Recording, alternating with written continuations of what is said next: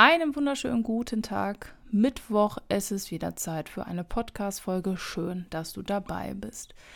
Heute geht es um ein Thema, das mir sehr am Herzen liegt, und zwar, warum ich Notion nicht mehr nutzen werde.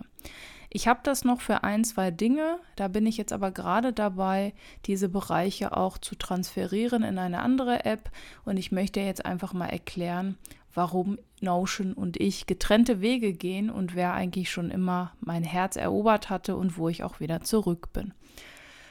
Ähm, wahrscheinlich denkst du dir, boah, du in zwei Wochen erzählst du wieder was über eine andere App. Nein, ich nutze jetzt dieses Prinzip schon seit echt äh, zwei, drei, vier Monaten und das ist super, das funktioniert für mich und ich habe mich noch nie so frei gefühlt wie jetzt.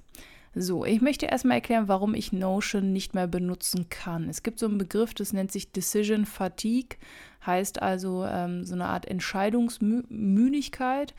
Und das liegt daran, dass Notion einfach ein Alleskönner ist. Also du kannst mit Notion Tabellen erstellen, Berechnungen anstellen, irgendwelche Formeln dir ausdenken, einbauen. Du kannst alles Mögliche sortieren, du kannst priorisieren ohne Ende, du kannst eine Tabelle in einer Tabelle haben, verschiedene Ansichten, verschiedene Farben, verschiedene Hintergründe für Texte, verschiedene Farbhintergründe, Kanban-Boards, eine Seite in Seite und verschiedene Hierarchien, Ordner in Ordner und so weiter. Und das ist wahrscheinlich nur ein Bruchteil, aber es sind die Dinge, die mir immer sofort einfallen, wenn ich ähm, über Notion rede oder nachdenke. So, auf der einen Seite ist es natürlich super gut, dass es so ein Tool gibt, das so viele Möglichkeiten bietet. Und auf der anderen Seite ist das aber ja ein Problem, weil es eben dieses Phänomen begünstigt, das Decision Fatigue heißt. Ja? Also diese Entscheidungsmöglichkeit. Heißt also, je mehr Möglichkeiten ich habe, umso mehr Entscheidungen habe ich auch zu treffen.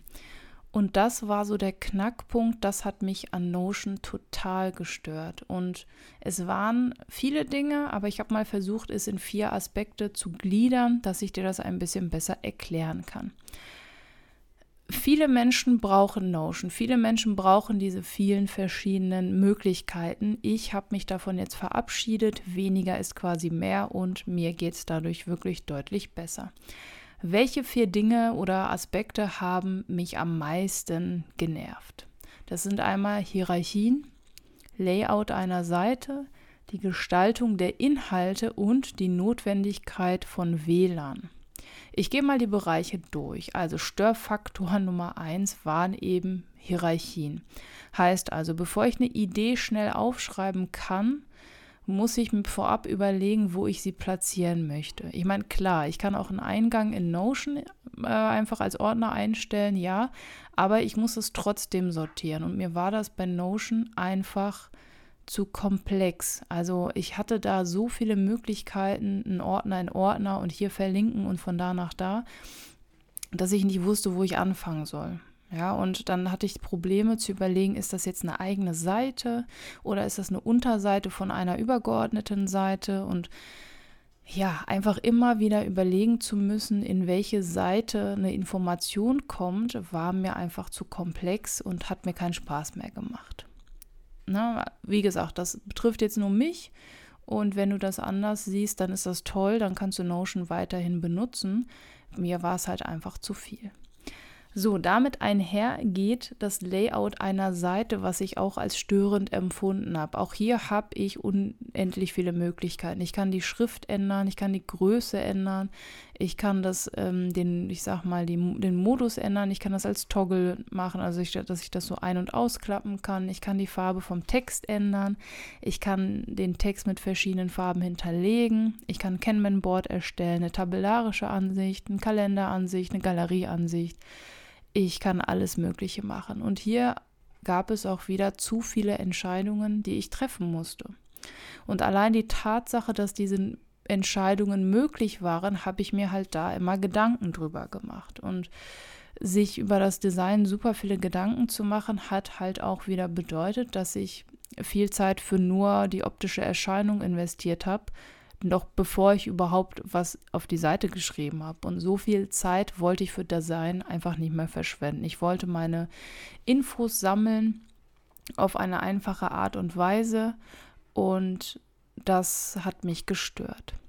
So, vom Layout zur Seite kann ich jetzt auch noch im, also auf der Seite die Inhalte auch noch gestalten. Also ich kann Bilder einfügen, ich kann alles farbig markieren, Schriftgröße ändern, bla bla bla. Also letztendlich wiederholt sich das alles.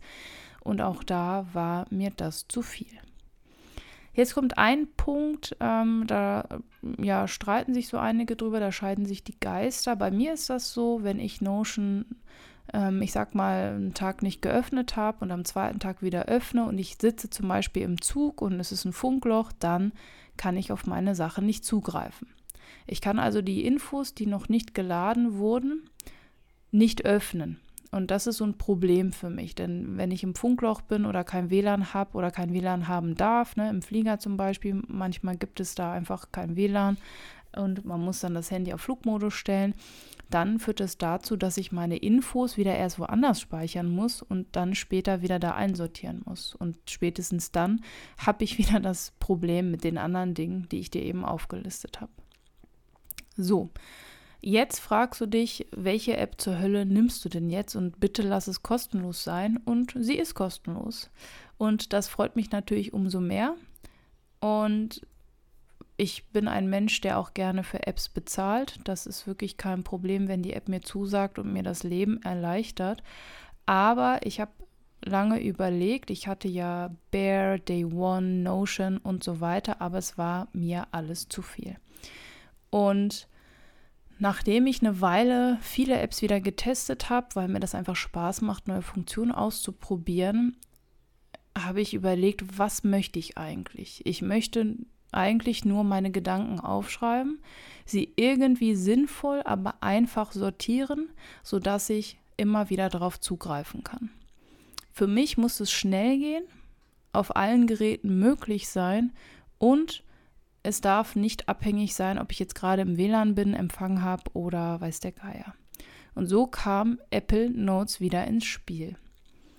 Und ja, auch da musste ich erstmal eine Ordnerstruktur finden. Ich habe das aber wirklich ganz einfach gehalten. Ich habe das wie meine To-Do-App. Also ich habe fast alle Bereiche, die ich in meiner To-Do-App habe, auch in, ähm, in Notion, nein, in äh, Apple Notes.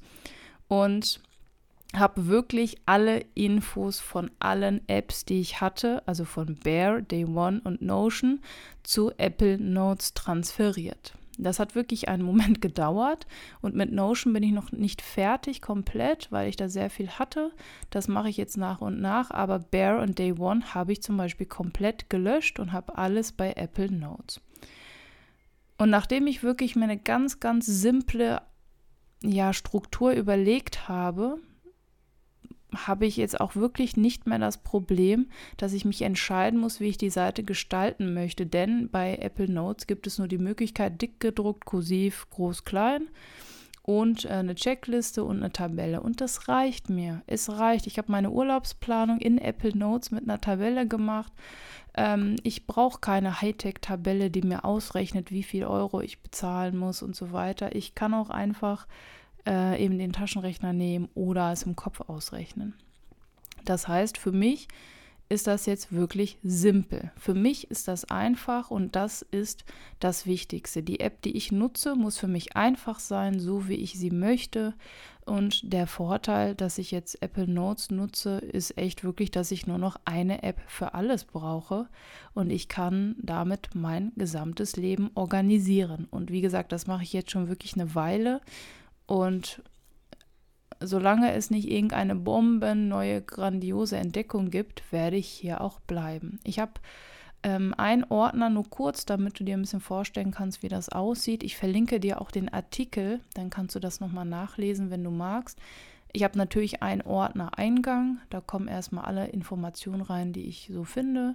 Dann habe ich einen Ordner, der nennt sich Journal und da habe ich das sortiert. Ich habe in dem Ordner nochmal einen Ordner für das Jahr. Also ich habe jetzt 1, 2, 3, 4. Also ich habe 22, 21, 20, 19, 18, 17, 16. Seit 2016 habe ich mehr oder weniger aktiv ähm, Tagebuch geschrieben. Das heißt, die Jahre sind jeweils eigene Ordner.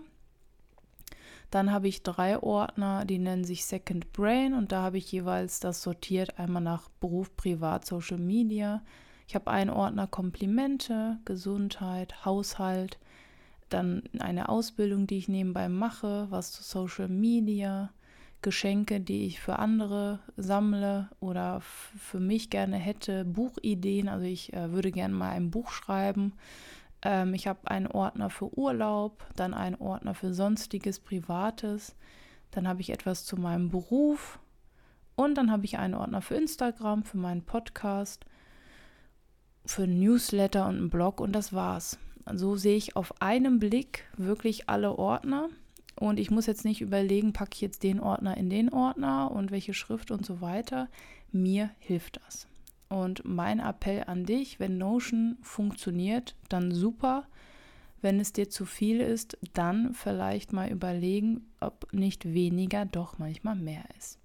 In diesem Sinne, vergiss nicht, meinen Podcast, äh, den hast du hoffentlich schon abonniert, den Newsletter zu abonnieren. Da kommen immer mal wieder auch solche Ideen und Einblicke. Und dann freue ich mich, wenn wir uns nächste Woche wieder hören. Dann wieder mit einer ganz spannenden Podcast-Folge. Vielleicht mache ich auch mal Interviews. Schreib mir mal gerne in die Kommentare. Wie findest du das, dass ich eigentlich immer nur selber spreche, also ich mit mir quasi? Wie fändest du Interviews? Hättest du daran Interesse? Wenn ja, mit wem und über welches Thema? Gerne als Instagram-Nachricht schreiben, als E-Mail oder in die Kommentare. Dann hören wir uns beim nächsten Mal auf jeden Fall wieder. Und ich antworte auch, ich brauche nur ein bisschen immer, aber ja. So, jetzt habe ich genug geredet. Bis zum nächsten Mal.